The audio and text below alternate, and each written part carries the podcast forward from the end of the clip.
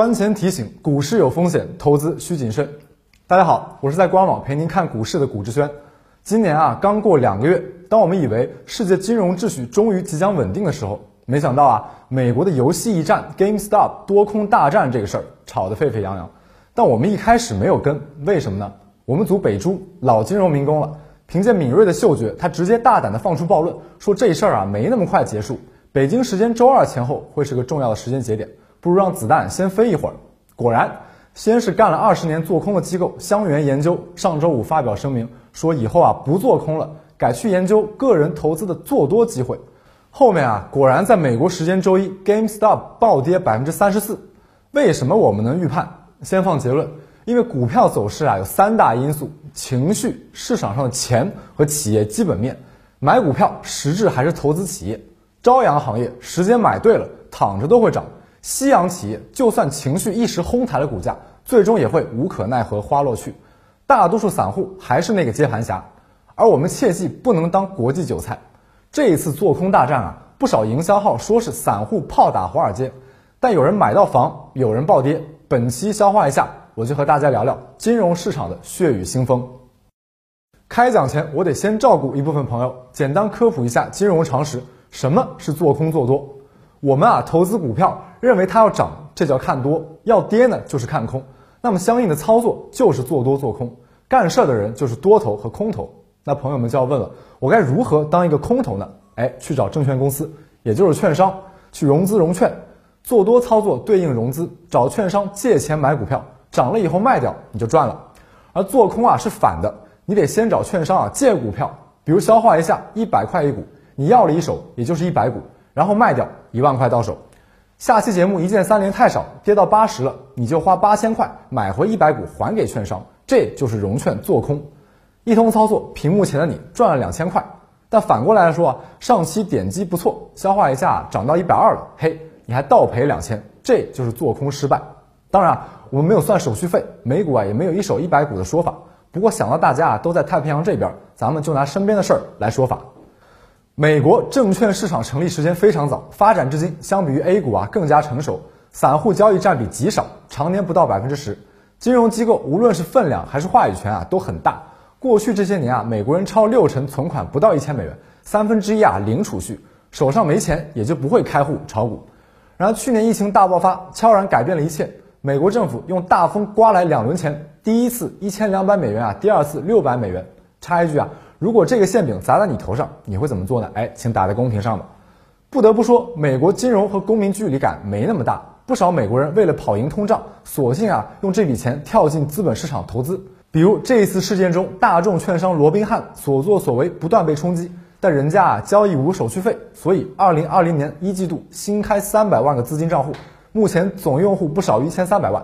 罗宾汉的同行，美国最大在线券商 Charles Schwab。去年二季度啊，也新增六十六点一万个账户，散户交易量比例自然而然涨到二成，高峰时啊能到二点五成。大人，时代变了，美股都成散户市了。散户多了会怎么样呢？前些年 A 股上窜下跳啊，这也就是答案。股票走势要看三个因素：短期看情绪，说点难听的就是投机；中期啊看流动性，也就是这个多不多；长期呢还是得看企业基本面。我们可以认为这三者啊关系对应战术、战役和战略。这一次美国散户胜利其实就是情绪的胜利，发泄对华尔街的不满。故事啊发生在一月初，游戏零售商 GameStop 开始上涨，原因很简单，董事会啊来了个厉害的新股东。大家感觉虽说实体店没客人，可我们还能再续个命。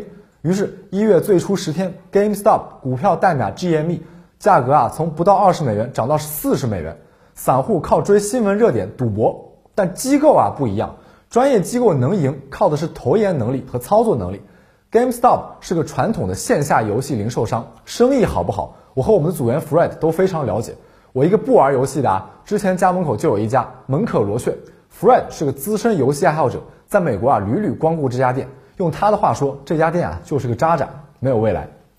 所以呢，GameStop 过去是只垃圾股，二零一九年股价只有三美元左右，当时买啊才是真信仰。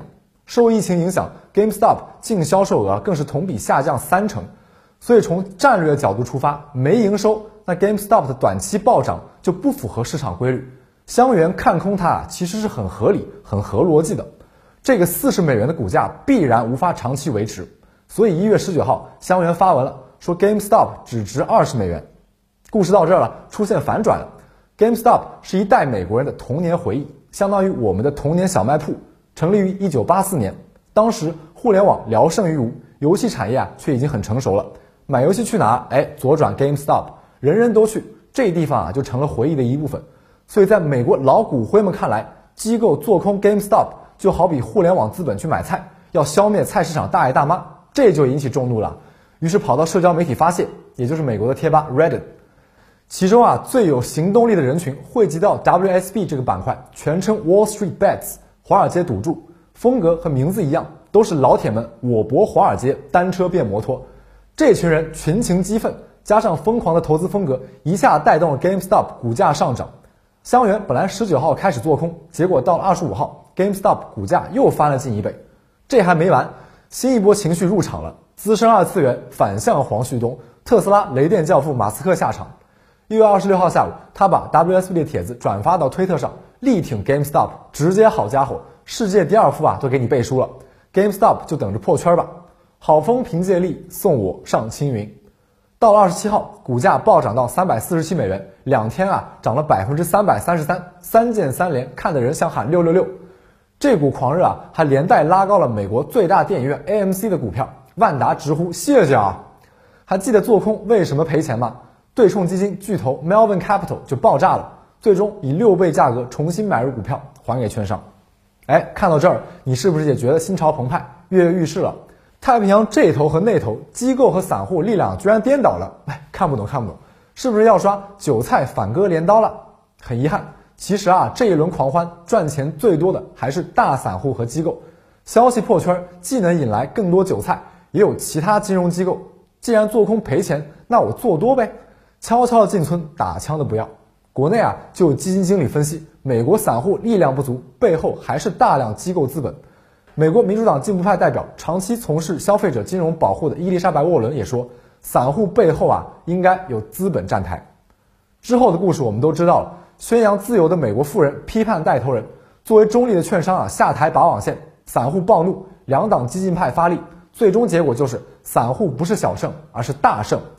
如果这是部电影故事，那现在应该结局了。资本空头被消灭，散户们和背后的多头资本取得最终胜利，皆大欢喜。但是做空做多不是玄学，最后啊还是要看你对市场的研究。有人做多就有人做空，表面看是散户机构世纪大战，实际上却是大资本看韭菜互搏。散户输了两千块倾家荡产，大资本亏了两百亿也只是沧海一粟。古往今来啊没有结局，GameStop 炒得再高，改变不了公司基本面。互联网销售持续挤压实体游戏店，券商啊掀桌子不玩，这叫违反市场自由。拿散户哄抬垃圾股价格，是不是反市场呢？这里问大家一个问题：什么是金融？什么是融资？广义上说，就是资金的融通。企业卖出股份，从市场上拿钱购买企业股票啊，实际上是一种融资的手段，为企业发展输血。但是你说 GameStop 的未来在什么地方呢？除了美国老宅男的记忆中，我想不出其他什么地方了。现在转型成 Steam 这样的游戏平台，好像也来不及。在这样的底层逻辑下，GameStop 暴跌百分之三十四，一地鸡毛。这其实就是个击鼓传花的把戏，接了最后一棒的韭菜，钱包已经被安排的妥妥的了。可能大家啊也有极少数炒美股的会说，我不在乎 GameStop 能不能活，我能赚到钱就行。确实，短期来看，很多人确实赚到了钱。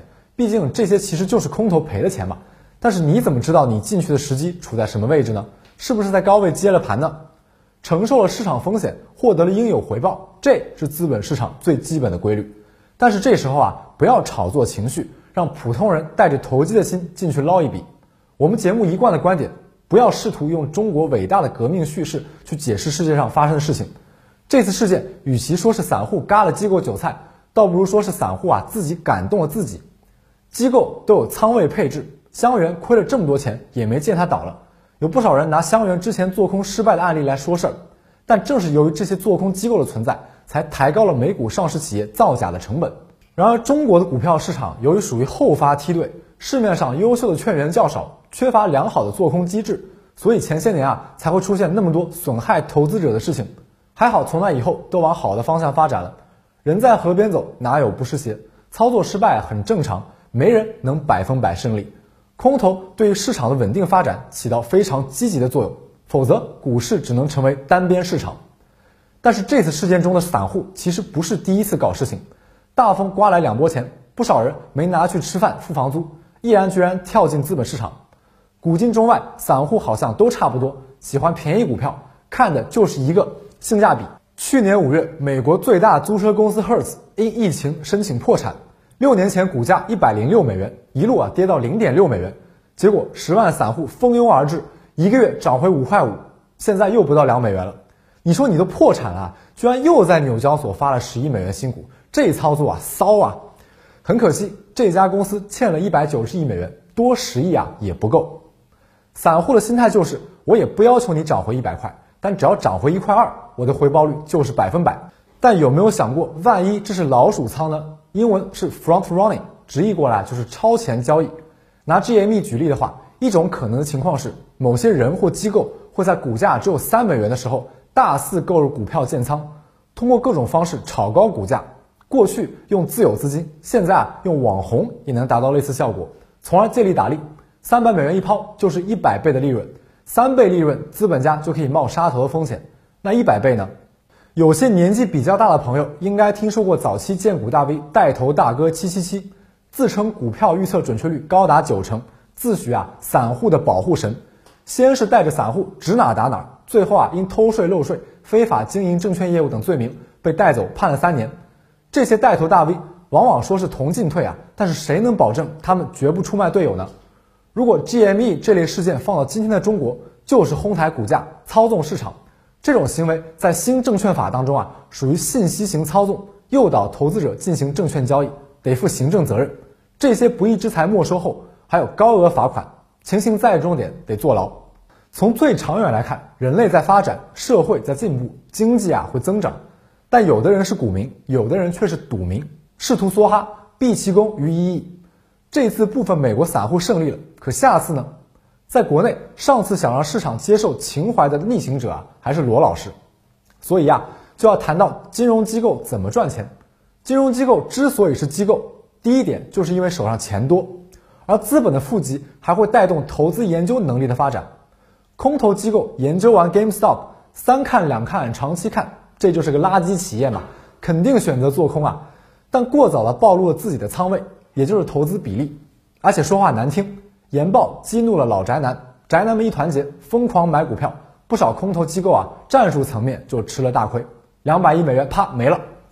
但其实啊，同样有金融机构做多，潜伏在散户里边，出大钱推高股价，把散户推到前面当靶子。做多的大鱼要实力有实力，要操作有操作，你做空怎么顶啊？你顶不住。你怎么顶啊？顶得了？你顶不了。顶得了，你顶不了。而美国金融机构绝大多数奉行价值投资策略，花时间、精力、钞票去找出可能有未来，但现在啊估值相对较低的企业，做时间的朋友。毕竟优质公司和资产大多配得上高价格、高评级，垃圾股企业不自我改革就会被市场淘汰。所以大多数时候，占大部分交易额的金融机构都在维持金融市场的稳定。如果所有股票都和 GameStop 一样坐过山车，散户破坏了金融市场稳定，那才真的会对国家财富造成极大破坏。这话可能会得罪一些人，但你想想啊，你交的社保基金也有部分在股市里呢。又要到节目尾声了，这一期啊我们没观点，只有我们的忠告：股市有风险，入市需谨慎。有些朋友刚进市场没经验，就喜欢看别人推荐，但一定要注意，万一大 V 惦记的其实是你的钱呢？这一次美股大战啊，不少散户被美国大 V 号召，自带干粮占空头。但我们并不知道那些做多的机构啥时候进来，啥时候出去。大 V 们尝到甜头，抽身离开，还成功啊让空头背了锅。